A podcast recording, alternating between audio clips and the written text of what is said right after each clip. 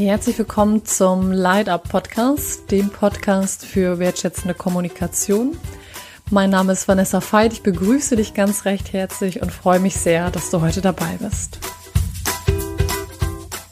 Ja, super. Barbara, dann darf ich dich ganz recht herzlich begrüßen im Light Up Podcast zum zweiten Mal. Ich freue mich sehr, dass du da bist. Es ist ungefähr ja, ein Jahr oder ein Jahr und Monat her, dass du da warst. Ähm, genau. Und würde ich ganz gerne einfach mal bitten, zu erzählen, äh, vielleicht nochmal kurz dich vorzustellen für die, die dich noch nicht kennen. Und ja, genau, wobei stell dich doch erstmal kurz vor, dann holen wir die ab, die das letzte vielleicht nicht gehört haben. Also mein Name ist Barbara Miller, ich bin Regisseurin. Ähm, der Film, den mich so die letzten paar Jahre beschäftigt hat, war Hashtag Female Pleasure. Also die Geschichte eigentlich der weiblichen Sexualität heute anhand vom ähm, Porträt von fünf Frauen von fünf Weltreligionen und ihre Erfahrungen, um dann zu merken, eigentlich spielt es gar keine Rolle, woher man kommt oder wel welchen religiösen Hintergrund man hat oder kulturellen, sondern mhm. der Blick auf den weiblichen Körper und die weibliche Sexualität ist leider weltweit relativ ähnlich, auch heute noch. Das mhm. war für mich, ja, und mit dem Film bin ich jetzt eigentlich das letzte Jahr ähm, durch die Welt gereist, in ganz vielen Festivals, ähm, viele Vorstellungen auch an Unis, ähm, ja, im Kino, wir waren auf Kinotour in den USA. Und es war spannend so zu sehen, dass es wirklich ein universelles Thema ist. Also die Reaktionen waren eigentlich über auf der Welt sehr ähnlich. Mhm. Also diese Würdest du uns kurz abholen, was, was ist das, wo du sagst, das ist eigentlich überall ähnlich? Also eigentlich, ich bin ja durch die Recherche vom Film drauf gekommen, dass die fünf Weltreligionen, die beherrschen ja eigentlich so die Moral und die Sexualität, haben sie beherrscht in den letzten ähm, paar Jahrtausenden weltweit, die fünf Weltreligionen, und dass das eigentlich immer noch nachschwingt. Also dieser Blick auf die Frau, den weiblichen Körper, die weibliche Sexualität, dass das eigentlich sündhaft ist, mhm. dass das sehr negativ besetzt ist, dass man sich als Frau ähm, nicht nur schämen muss, überhaupt dafür einen weiblichen Körper zu haben, sondern auch noch schuldig fühlen muss und eigentlich, dass man immer, dass Frauen nicht nur in der Sexualität, aber eben auch eigentlich immer darum kämpfen, ähm, akzeptiert zu werden. Und das heißt also, wir kämpfen darum, uns selbst zu akzeptieren, unseren Körper einerseits, weil wir das ja oft nicht lernen oder oft nicht, wird uns das nicht mitgegeben vom Elternhaus. Und ähm, dass dann aber eigentlich auch die Gesellschaft eben, es ist nicht nur Frauen verdienen auch bei uns 20 Prozent weniger, sondern es ist eben auch so dieses, ähm, ja, eigentlich dieses Manko, das bis, bis in die Sexualität hineingeht. Als Frau getraut man sich nicht zu sagen, was man eigentlich möchte. Man möchte eigentlich gefallen, man möchte ähm, dem Partner, wenn wir jetzt von heterosexuellen Beziehungen sprechen, ähm, möglichst ähm, Freude bereiten. Aber die eigene Befriedigung oder Lust, die, die stellt man ganz oft als Frau immer noch hinten an. So, also dieses, dieses Gefühl von, ich glaube, dass es wirklich hat mit dieser Jahrtausende alten Prägung zu tun von, ähm, eben, man genügt nicht. Man muss ganz viel machen, um anderen zu gefallen, ganz viel machen, um akzeptiert zu werden. Und dass das immer noch so leider in unseren Köpfen irgendwo hängt. Mhm. Was würdest du denn sagen, oder wie geht's dir mit dieser, mit dieser Tatsache, wenn du sagst, in all unserer Köpfen ist immer noch so ein bisschen so dieses Gefühl, dass wir nicht gut genug sind und dass sich das quasi bis zur Sexualität ausdrückt? Wie geht's dir selber damit? Also ich finde es, also ehrlich gesagt, war es für mich, als ich diese, als ich das wirklich so realisiert habe, auch, das war schon frustrierend, das zu merken. Also dass das, eben von, von ähm, Ländern jetzt, wie sagen wir, Indien oder viel auch im arabischen Raum oder in vielen anderen ähm, Bereichen auch der Welt, wo wirklich die Frauen gar nichts zu sagen haben, überhaupt nicht entscheiden können, eben wenn sie heiraten und das heißt auch nicht entscheiden können, mit wem sie Sexualität haben oder wie sie sie haben wollen überhaupt oder die Idee von, ähm, dass sie Freude daran haben könnten, existiert gar nicht. Aber dass auch bei uns ähm, ja, wir eigentlich wirklich mit diesem Druck leben. Und eben, sei das, sei das zum Beispiel, ähm, wenn man liest, dass im Moment ähm, der größte Zuwachs haben Labien. ähm, Operation, Schönheitsoperation. Ich meine, mhm. was heißt das? Das heißt, dass bei uns die Frauen das Gefühl haben, es ist nicht richtig, wie es ist. Also dieses wieder, wenn ich so bin, dann kann man mich gar nicht lieben oder dann kann ich, ähm, dann geht das sexuell gar nicht, dann bin ich gar nicht attraktiv. Also das ist schon ein Wahnsinn und ich finde, es ist frustrierend, dass das überhaupt so ist, aber mhm. ich denke auch, ich sehe halt auch, aber auch oft wirklich eigentlich überall auf der Welt, so in den Ländern, wo ich war, gesehen, es gibt ganz viele Menschen, die da was verändern wollen. Also es gibt so einen Aufbruch. Er kommt oft von Frauen, aber zum Glück gibt es auch Männer, die immer mehr sagen, ja, das ist völlig absurd. Also auch wir wollen, dass sich das ändert. Also ich glaube, es ist sich schon was am Bewegen und ich habe eigentlich Hoffnung, dass sich da durch das, dass wir halt so vielleicht auch wie eine zweite Welle haben, wir sagen ja von Feminismus, aber ich glaube, es ist eben eigentlich nicht Feminismus in dem Sinne, dass es ähm, um die Gleichberechtigung von Mann und Frau geht, sondern es ist wirklich auch so eine sexuelle Öffnung nochmal. Also dass man wirklich über die Themen jetzt noch viel mehr spricht. Also ich meine, heute wissen, glaube ich, mehr Leute endlich, wie eine Klitoris aussieht. Also dass es nicht nur ein Pünktchen ist, sondern dass die ja so Schenkelchen hat und reingeht und und, und, und. Also ich glaube, es kommt so langsam ein Bewusstsein. Mhm. Magst du uns ein bisschen von diesem Aufbruch erzählen? Weil das, was du gesagt hast, kann ich total verstehen. So dieses auf der einen Seite irgendwie zu erleben und irgendwie auch Gefühl von frustriert sein und gleichzeitig aber auch so ein Gefühl von, okay, es bewegt sich was. Was, welche Menschen sind für dich im Aufbruch und wie sieht dieser Aufbruch ganz konkret aus? Mhm, also ein Aspekt ist sicher zum Beispiel ähm, die Differenzierung, was ich jetzt in meinem Film gemerkt habe, der Unterschied zwischen Vulva und Vagina.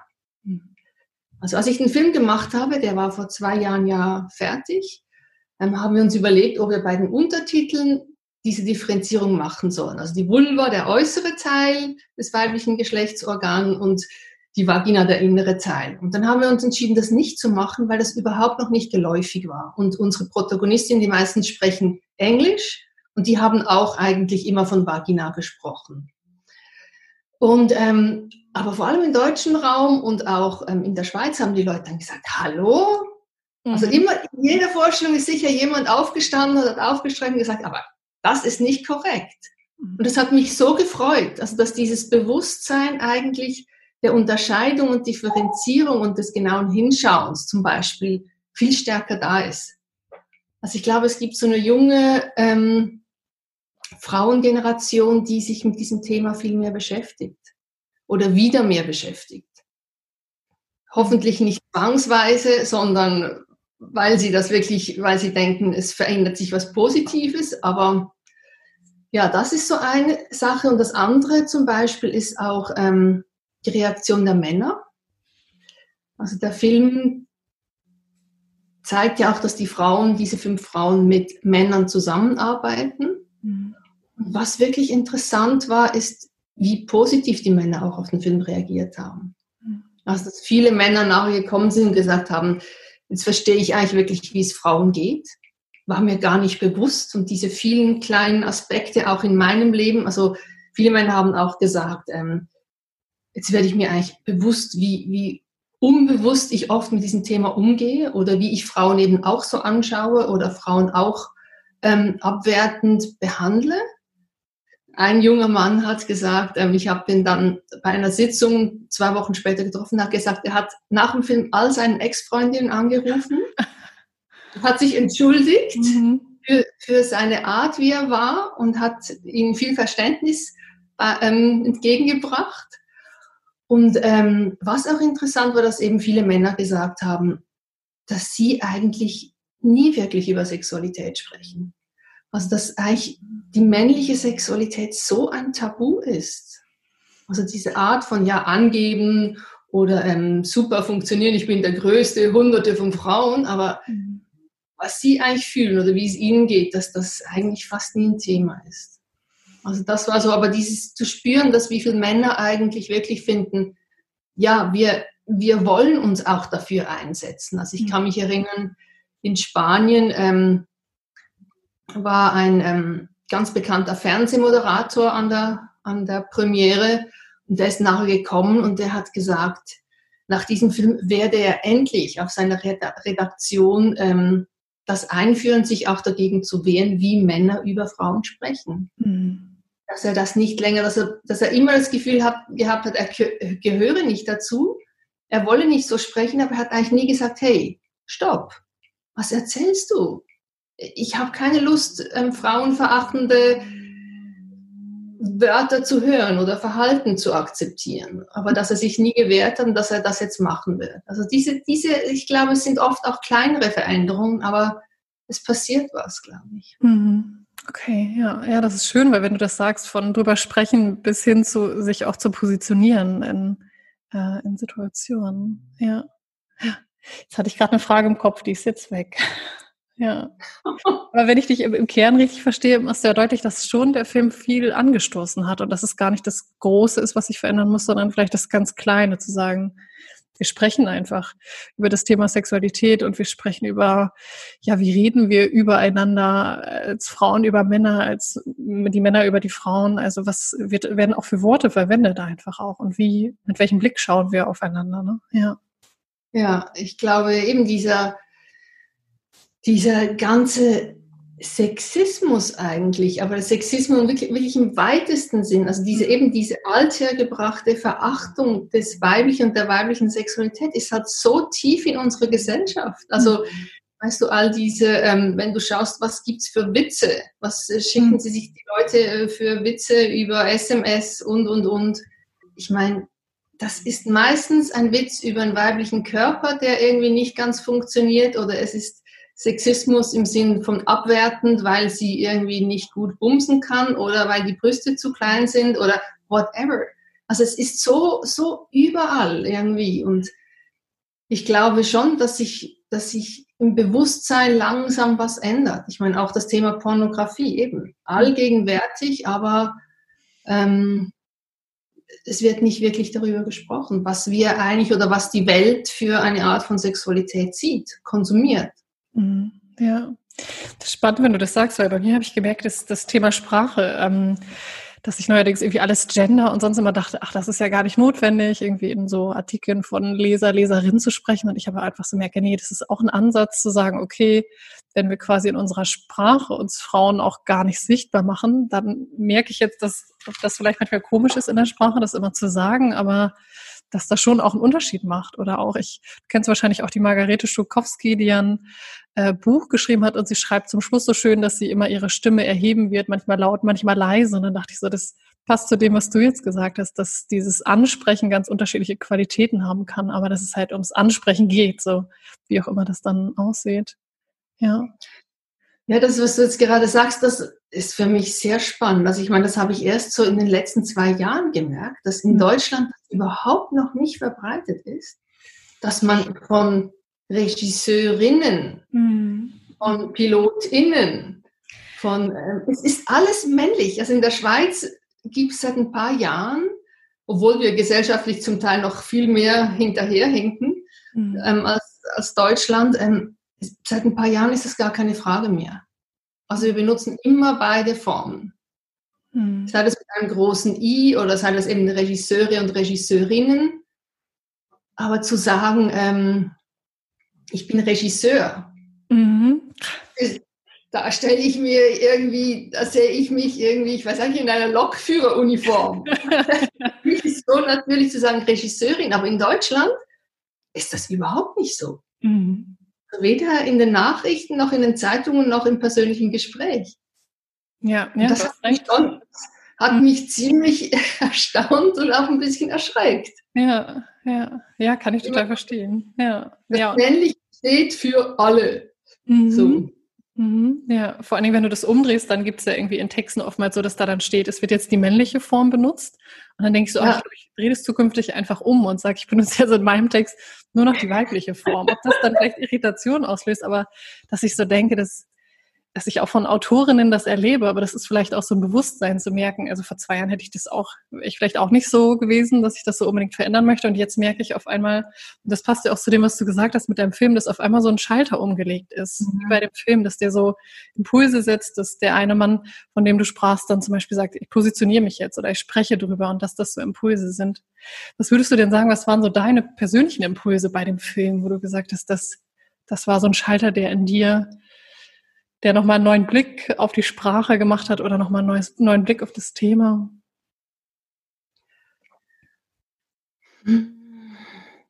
Also auf die Sprache, da habe ich mich ganz bewusst damit auseinandergesetzt, als ich mich entschieden habe, einen Film zu diesem Thema zu machen. Und ähm, ein Impuls, mich mit dem Thema zu beschäftigen, das war schon, ähm, weil ich einen Film mit Jugendlichen gemacht habe ähm, zum Thema Internetpornografie. Mhm. Eigentlich realisiert habe, wie sehr das ihr ganzer Blick auf die Sexualität prägt. Also dass das eigentlich für sie die große Referenz ist. Also die Bilder, die sie da das Gefühl haben, sie entdecken sie. Ich meine, eigentlich werden sie ihnen vom Internet aufgedrängt. Mhm. Zum Teil, wenn du ähm, irgendwelche Spielsachen bestellst, kommt schon irgendwie so ein Flash, so ein Ding rein. Ähm, dass sie wirklich das Gefühl haben, wenn sie das anschauen, sie entdecken, wie die Erwachsenen Sexualität zusammen haben. Mhm. Und eigentlich diese, diese, dieses riesige Missverständnis oder eigentlich diese unglaublich, ähm, ich würde fast sagen, schädigende Prägung der Sexualität. Das, das irgendwie war schon für mich eines dieser Themen, weshalb ich eigentlich auch ähm, die weibliche Sexualität heute weltweit anschauen wollte. Mhm. Weil ich das Bild der Sexualität, das in den Mainstream-Pornografie weltweit vermittelt wird, das ist ja eben, die Frauen machen alles, mhm. die finden alles toll, ähm, die sagen nie nein, ähm, wollen keine Zärtlichkeit, keine Küsse, ähm, die Klitoris existiert nicht. Und ich meine, es gibt jetzt so Studien, ähm, zwei große Studien, die ähm, aufzeigen, dass 80 Prozent der Mainstream-Pornografie ähm, Gewalt gegen den weiblichen Körper enthalten. Mhm. Also ich, was ist das für eine Art von Sexualität, die da in die Welt rausgeschleudert wird? Mhm. Also weshalb ähm, sollen Frauen Freude haben, wenn man sie schlägt oder wenn man sie wirkt oder wenn man sie, sie penetriert, bis es nicht mehr geht? Ich meine, das ist ja absurd. Mhm. Aber das ist das, was da gezeigt wird und das hat mich schon auch alarmiert. Also weil eben, man kann sagen, wenn man erwachsen ist, dann hat man Sexualität schon erfahren und kann es auch einordnen und kann sagen, ja gut, das sind Schauspieler oder das sind Fantasien aber die ganze Jugend, die damit aufwächst und eben mit elf sehen sie diese Bilder und vielleicht mit 15, 16 spricht dann mal in der Schule jemand darüber, weil die Eltern getrauen mhm. sich ja sowieso nicht darüber zu sprechen. Weil die sagen oft, ja, was mit elf? Nee, also mein Kind, da ist noch nichts mit Sexualität, da, da darf sicher nicht das aufwecken. Ähm, ja, die sind dann allein mit den, diesen Bildern und denken, ja, so ist es. Mhm. Das, das ist sicher eine unglaubliche Prägung, die, die einen Riesendruck auf die Mädchen macht. Mhm. Also dieses Gefühl so, ja, ich muss alles machen. Ich muss, auch wenn es schmerzt oder auch wenn ich das gar nicht will, das gehört dazu. Aber auch ein Riesendruck für die Jungs im Sinn von, ja, ich muss das alles können und das muss man machen können und man muss eine Stunde und der Penis muss riesig sein. Also ich glaube einfach, da ist eine große, eine riesige Nullkommunikation mhm. und Null Aufklärung in diesem Bereich. Und ich glaube, dass uns das weltweit ja, eigentlich beschäftigen sollte, weil mhm. Pornografie ist das häufigste, was es auf dem Internet gibt. Mhm. Barbara, wenn du das gerade so sagst, das Thema Druck, ne, und ich mir das gerade so vorstelle, aus sowohl aus der Frau-Perspektive als auch ähm, aus der Männerperspektive, was was würdest du denn sagen? Was hilft denen? Du arbeitest ja auch viel mit Jugendlichen in Schulen. Was hilft den Jugendlichen, sich diesen Druck quasi zu nehmen und auch ein realistisches Bild zu kriegen? Weil du hast gerade gesagt, 80 Prozent das macht ja nochmal deutlich, dass wir um dieses Thema nicht herumkommen können, sondern dass es einfach eine zwingende Notwendigkeit ist, das anzusprechen. Was, also was würdest du sagen, was hilft den Jugendlichen, ihren Druck so ähm, zu reduzieren ein bisschen?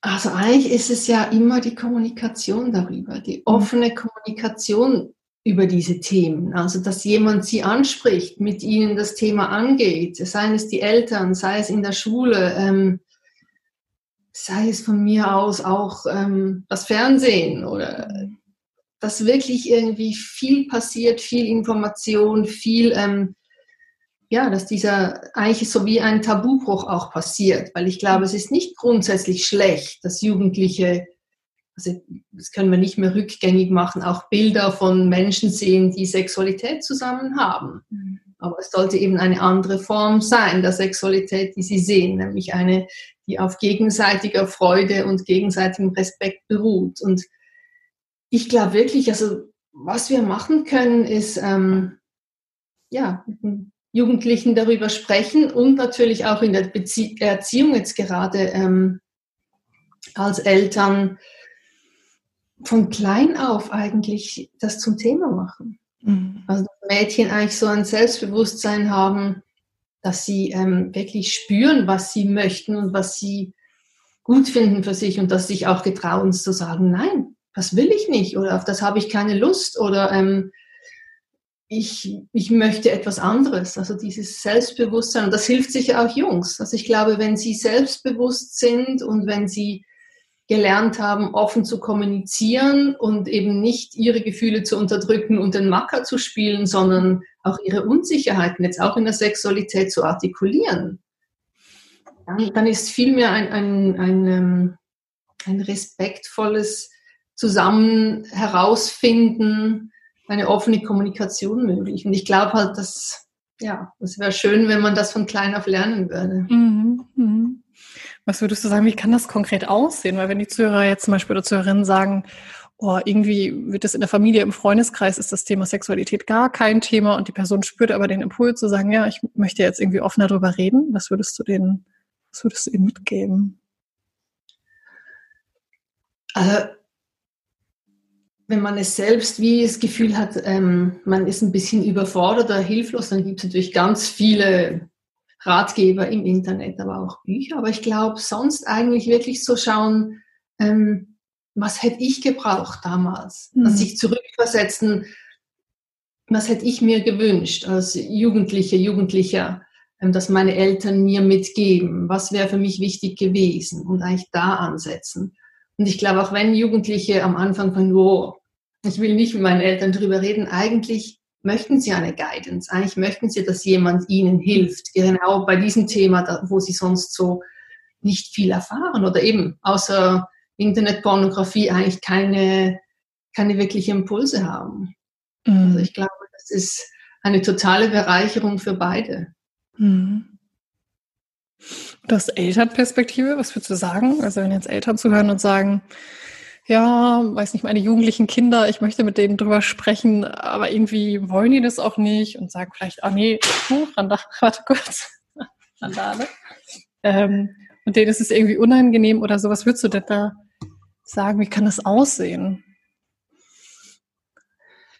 Also wenn jetzt das Gespräch in dem Sinn wirklich nicht möglich ist, dass die Jugendlichen finden, nee, ich will mit dir nicht über das Thema sprechen, was ich nicht glaube, weil schlussendlich interessieren sich Jugendliche eigentlich für das Thema. Mhm. Also wenn man irgendwie herangehen kann, sei es, indem man zusammen irgendwie surft, sei es, indem man zusammen, blöd gesagt, einen Film, irgendein Film im Fernsehen sagt, du sagst eigentlich, mhm. ähm, bist du auch schon auf so Seiten gestoßen. Also ich glaube, es gibt wie so eigentlich immer Anknüpfungspunkte.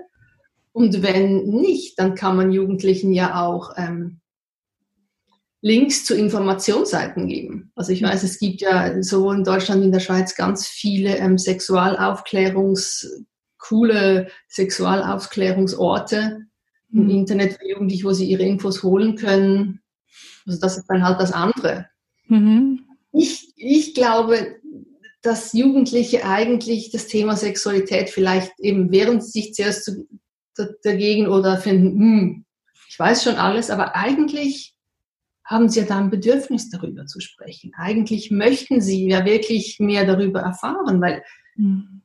sie kennen es ja, sie wissen es ja auch noch zu wenig. Und eben, vielleicht haben sie schon erste Erfahrungen, vielleicht auch nicht. Und wenn man Jugendliche da unterstützen kann, ist das extrem viel wert.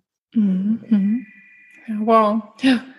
Ähm, mir kam gerade noch so der Gedanke, dass du ja gesagt hast, was den Jugendlichen hilft und deren Perspektive einzunehmen. Und mir kam so der Gedanke, wirklich so diese Haltung zu sagen, dass sie mit ihren Themen, dass es halt okay ist und dass auch die Fragen okay sind, so dass auch das gar nicht unbedingt Sprache sein muss, sondern so eine Grundhaltung. Und spannend war nach dem letzten Podcast-Interview auch so diese, ähm, dass mich das Thema beschäftigt hat und ich auf einmal so das Gefühl hatte, dass alle Welt mit mir über das Thema Sexualität sprechen möchte. Und ich so dachte, okay, das ist spannend, dass das dann auf einmal Resonanz nochmal auf so einer ähm, auf so einer neuen Ebene erzeugt. Und vielleicht ist ja auch die Haltung der Eltern oder eines Paares irgendwie dann, dass dann quasi das Gespräch entsteht durch die gedankliche Öffnung, die halt innerlich passiert. So, ja. Ja, ich glaube auch. Eben, es ist ja auch oft, ist es ja die eigene Scham oder Unsicherheit, dass man mhm. denkt, hm, soll ich das wirklich ansprechen und vielleicht kann ich das gar nicht. Aber einfach so wirklich, ich glaube, dass sich daran erinnern, eben, was hätte ich gebraucht?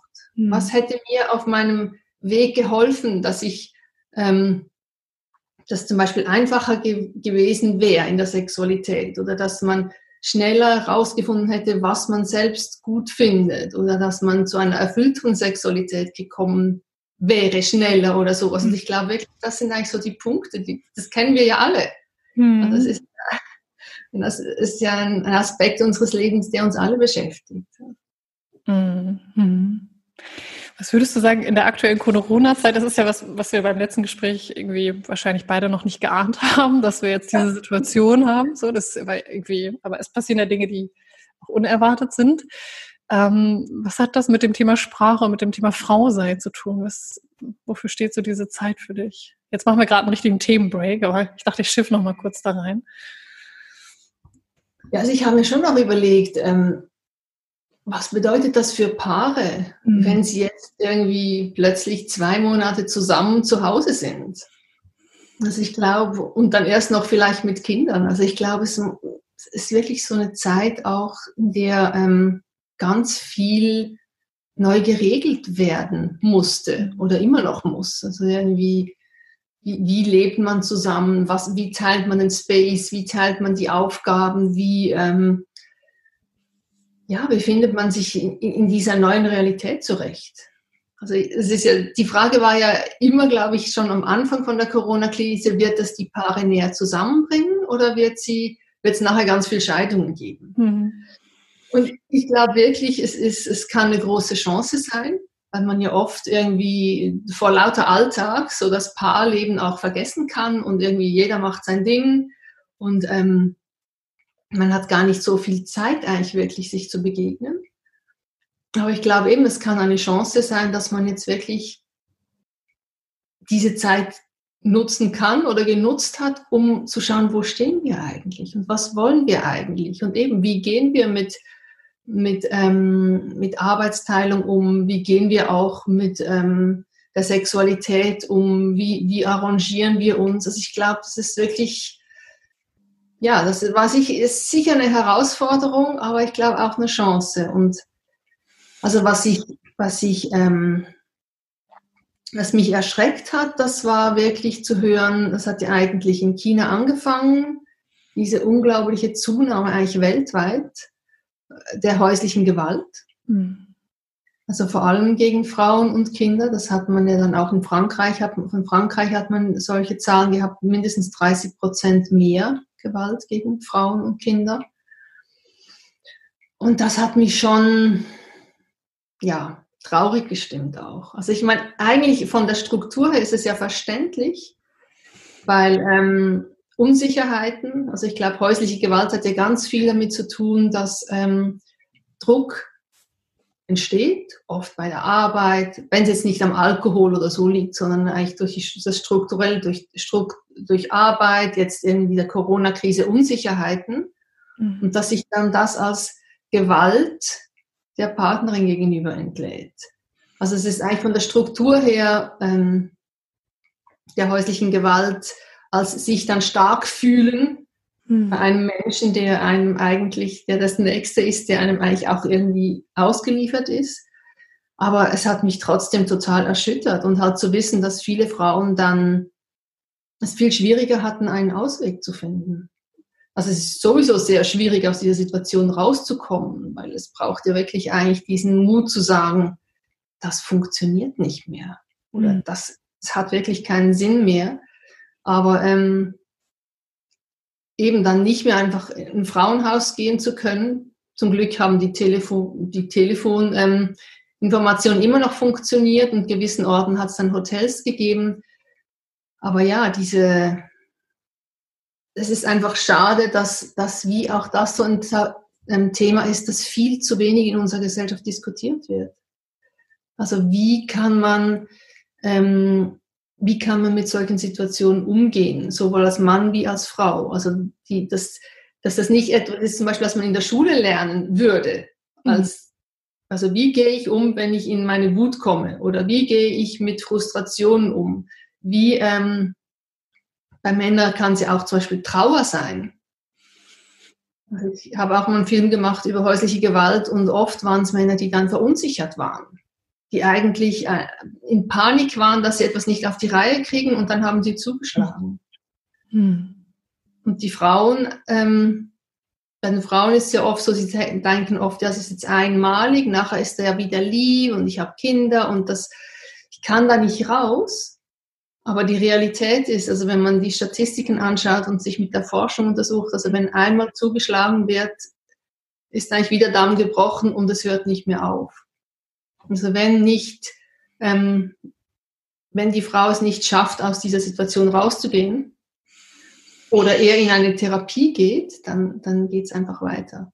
Hm, Da steckt jetzt ganz viel drin, was du gesagt hast. So einmal dieser, ähm, zumindest war das das, was es in mir ausgelöst hat, so dieser kollektive Schmerz auch für andere Frauen und dem quasi auch Gehör zu geben und zu sagen, ne, wenn du sagst, dass die Zahlen jetzt so, die sind ja so massiv gestiegen, und dass wir vielleicht im ersten Schritt noch ihnen gar nicht helfen können, aber darüber sprechen können und irgendwie Anteil haben, dass das schon vielleicht schon was macht, zu sagen, okay, ich, ich, ich wir nehmen das wahr und das, ähm, ja. Und wenn ich dich richtig verstanden habe, sagst du ja, einen Schritt vorzugehen und quasi zu überlegen, okay, was machen wir mit unseren Emotionen, mit Wut, Traurigkeit, unabhängig davon, welches mhm. Geschlecht wir haben, also da wirklich auch gesellschaftliche Strategien zu entwickeln und zu sagen, woher kommt es? Und ich meine, na klar, es ist gut, dass wir jetzt neue Plätze schaffen, ähm, Möglichkeiten für die Frauen und gleichzeitig auch zu gucken, wie können wir eigentlich einen Schritt vorweg quasi machen, damit wir die Zahlen verringern. Ja. Ja, ich glaube wirklich, es hat, also für mich irgendwie liegt die Lösung oder ein großer Teil der Lösung wirklich darin, ähm,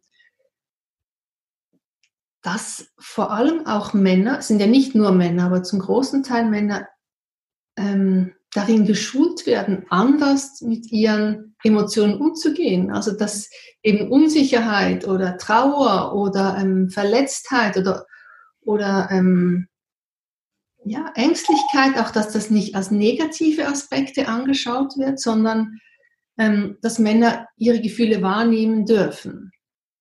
Also ich meine, dass wir aufhören, Jungs zu sagen, ihr dürft nicht weinen. Meine, was heißt weinen? Das heißt, ich spüre was und es ist ein Ausdruck meiner Verletzung oder meiner Trauer. Also wenn Männer und Jungs wieder mehr spüren dürfen, was sie wirklich empfinden und ihre Gefühle nicht unterdrücken dürfen, dann müssen, dann ähm, denke ich, gibt es auch mehr die Möglichkeit, dass sie das kommunizieren können. Mhm. Und wenn jemand eben verunsichert jetzt in dieser Zeit und sagt, ich habe Angst, meinen Job zu verlieren, ich habe Angst, dass ich dann ähm, nicht mehr für meine Familie genügend Geld nach Hause bringe oder dass meine Frau mich nicht mehr toll findet oder was auch immer. Also das, das, wenn diese, diese Ängste oder Unsicherheiten kommuniziert werden können, dann führen sie auch nicht zu einer Aggression und Gewalt, Wut und Gewalt, sondern ähm, dann kann es ein Miteinander geben. Mhm. Und ich glaube, das ist ja das, was wir eigentlich, was auf allen Ebenen eigentlich unser Ziel sein sollte, dieses Miteinander, dieses gegenseitige sich unterstützen, gegenseitig mittragen, gegenseitig, ähm, ja, gegenseitig wachsen zu können auch. Also ich glaube, es ist in der Familie eben jetzt gerade bei Corona, denke ich, ist halt sehr im Kleinen, aber das bezieht sich ja dann auch auf die ganze Gesellschaft. Mhm. Ähm, ja, genau. Was ich dir noch fragen wollte, ist, was du sagen würdest, worin siehst du unsere Aufgabe als Frauen oder als Menschen in der aktuellen Situation? Was, so, wir haben jetzt ja, oder das ja aufgezeigt, was sind so Veränderungspunkte, Sprache, sich Emotionen, die eigenen Emotionen herauszufinden. Was würdest du sagen? Was ist so, was kann der erste Step sein? Gerade ganz aktuell. Also ich glaube, das ist wirklich so etwas, was ähm, eigentlich Männer und Frauen gleichermaßen machen sollten. Wirklich ähm, zuhören und herausfinden, ähm, was fühle ich selbst? Also wie gehe ich mit dieser ungewohnten Situation um? Wie gehe ich mit meinen Ängsten um? Mit meinen Unsicherheiten und vor allem auch dem anderen zuhören und herausfinden, wie fühlt er sich, wie geht er damit um. Ähm, ja, ich glaube wirklich Kommunikation, aber auch das, sich des, dessen Bewusstsein, was man selbst fühlt. Oft eben hat man vielleicht Ängste auch als Frau und ähm, artikuliert das aber mit einem Vorwurf mhm. an den Partner oder an die Kinder oder weil man sich vielleicht wie selbst das auch nicht eingestehen kann. Also ich glaube, ganz viel hat mit Ehrlichkeit sich selbst gegenüber zu tun, aber auch Offenheit und Ehrlichkeit dem anderen gegenüber. Auch wenn man eben zum Teil vielleicht nicht hinschauen möchte und sagt, nee, nee, nee, ich habe eben Corona, ich habe keine Angst vor diesem Virus, mir ist das alles total egal, ich habe alles im Griff. Also mhm. wirklich hinhört und schaut, ist es wirklich so oder was geht drin ab? Und, und wie, wie fühle ich mich in dieser Situation. Also ich glaube, viel hat mit diesem, ja, sich des, der eigenen Emotionen bewusst zu werden und auch, auch das Gegenüber oder die Gegenüber ähm, wahrzunehmen und, und aufzufangen und miteinander zu finden. Mhm. Ja, danke dir. Das war echt nochmal ja, sehr inspirierend. Und was du gerade gesagt hast, ähm, auch im Hinblick auf die Corona-Krise, dass, dass das wenn ich dich richtig verstanden habe, auch wichtig ist, alles zu kommunizieren, zu sagen, okay, also wenn ich jetzt mich nehme, dass das eine große Chance ist und dass ich gleichzeitig trotzdem auch diese Zeit als Sprachrohr sehe für mich als Frau, zu sagen, okay, manchmal einfach auch, äh, was ich, was so ein Arbeitspensum betrifft, weit über die eigenen Grenzen zu gehen und wirklich diese Corona-Krise auch so als Signal sehe, zu sagen, okay, ich als Frau, wobei unabhängig vom Geschlecht wirklich die eigenen Grenzen zu fühlen, noch bewusster zu fühlen auf unterschiedlichen Ebenen und sie auch zu leben und sie dann im nächsten Schritt zu kommunizieren. Also, dass diese Phase so unterschiedliche Facetten hat und dass es nicht nur toll ist, auch wenn ich grundsätzlich sage, okay, ich sehe auch ganz viel Kraft in der Phase. Ne? Ja. Mhm. Ja, genau. Danke dir. Ja, ich würde gerne nochmal den Kreis schließen und sagen, wenn du jetzt so das Interview nimmst, ich habe gerade gar kein Zeitgefühl. Wir hatten so eine halbe Stunde angepeilt. Die haben wir jetzt, glaube ich, was ist dir in der letzten halben Stunde nochmal so bewusst geworden? Entweder das oder was würdest du sagen, was würdest du gerne den Zuhörer und Zuhörerinnen noch mitgeben, was dir noch unter den Nägeln brennt?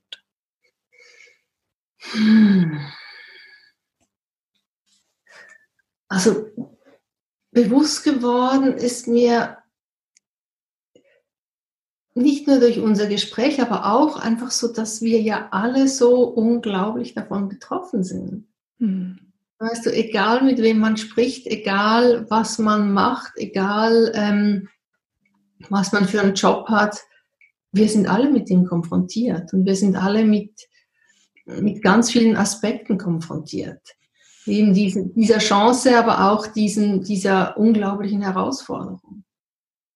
Und eben irgendwie eine Chance ist es sicher auch durch das eben. Es ist so irgendwie, es ist alles viel ruhiger geworden. Wir sind nicht mehr so in der Welt am Rumreisen und Fliegen und überall irgendwie unterwegs, sondern wir sind ziemlich auf uns selbst zurückgeworfen. Und ähm, ja, es hat ja auch etwas Tröstliches zu wissen, dass das allen so geht. Und vielleicht, ja, ist das auch eine Chance, jetzt gerade für unsere Gesellschaften, ähm, da nochmal einen Neustart zu finden. Und einen Neustart in einem ähm, liebevolleren, ähm, empathischeren Miteinander. Einem ähm, mehr aufeinander hören, mehr einander wahrnehmen und das Gefühl haben, auch ja, wir alle zusammen können wir auch was verändern, aber wir, wir müssen das auch wirklich wollen und wir müssen auch die ersten Schritte dazu machen. Also es kommt nicht einfach von selbst. Es ist eigentlich eine Chance, aber wir müssen sie auch nutzen. Mhm, mhm. Danke dir. Das, ähm, ja, genau, zu sagen, okay, es kommt nicht von selber, aber wenn quasi, dass, dass die Möglichkeit da ist, nur die Möglichkeit muss halt auch aktiv in die Hand genommen werden. Das hat nochmal so, mir kam so der Begriff von Verantwortung, zu sagen, okay, das ist die Verantwortung jetzt der Situation für sich selber auch in die Hand zu nehmen und dass das sowohl herausfordernd sein kann und zugleich auch einfach eine Chance und ganz viel Kraft und ja. Ich danke dir, Barbara. Das ist irgendwie geflogen wie so ein, ich hoffe für dich auch, irgendwie so ganz schnell und ich hoffe, dass ähm, die Zuhörer, Zuhörerinnen ähm, für sich, und da bin ich mir ganz sicher, noch mal so einen Impuls mitgenommen haben, zu überlegen, was, was auch immer es war, was sie mitgenommen haben, aber dass es sie angestoßen hat. Und für mich war jetzt nochmal ähm, so dieser Aspekt, den du gerade gesagt hast, dass das ähm, dass quasi ein Verhalten auch verändert werden kann. Also wenn eine Person jetzt merkt, okay, ich habe meine Grenzen noch nicht so klar kommuniziert oder etwas anderes, so sich selber mal wieder zu vergeben, kam mir jetzt gerade aus dem, was du zum Schluss gesagt hast. Danke dir dafür und wirklich ähm, ja immer wieder sich auf den Weg zu machen. Damit inspirierst du ja auch mit deinem Film ähm, immer wieder einen Schritt weiter zu gehen. Danke dir. Und ja, vielleicht sehen wir uns ja noch mal wieder in der Konstellation. Wäre auf jeden Fall spannend. Dann mit dem nächsten Film wahrscheinlich, oder? Ist da was in Planung so zum Schluss? Hast du da schon was erzählt oder ist das noch? Ähm, ja, also ich bin so in Recherche für ähm, einen Film, das ist, der ist eigentlich so aus ähm, Hashtag Female Pleasure entstanden, nämlich die männliche Sexualität. Mhm. Weil das ist wirklich so, das ist mir auch bewusst geworden, als ich diesen Film gemacht habe, ich mich mit der weiblichen Sexualität beschäftigt habe, wie, wie einen riesen Einfluss die männliche Sexualität eigentlich hat und dass das immer noch so ein bisschen eine Blackbox ist. Also dass das wie so, man denkt, die funktionieren und die funktionieren einfach und ähm, das ist irgendwie gar kein Thema ganz oft, sondern diese, diese, eigentlich dieses Verstecken hinter Stereotypen. Mhm. Dass da eigentlich ein, ein großes, ähm, ein großes Bedürfnis, glaube ich, auch ist, darüber zu sprechen und dass das auch ganz viel verändern kann, für Männer wie für Frauen. Das ist eigentlich so im Moment, da geht im Moment gerade meine Reise hin. Okay, spannend. Ja, dann danke ich dir und bin gespannt äh, ja, auf den nächsten Film oder deine nächsten Berichte. Danke dir.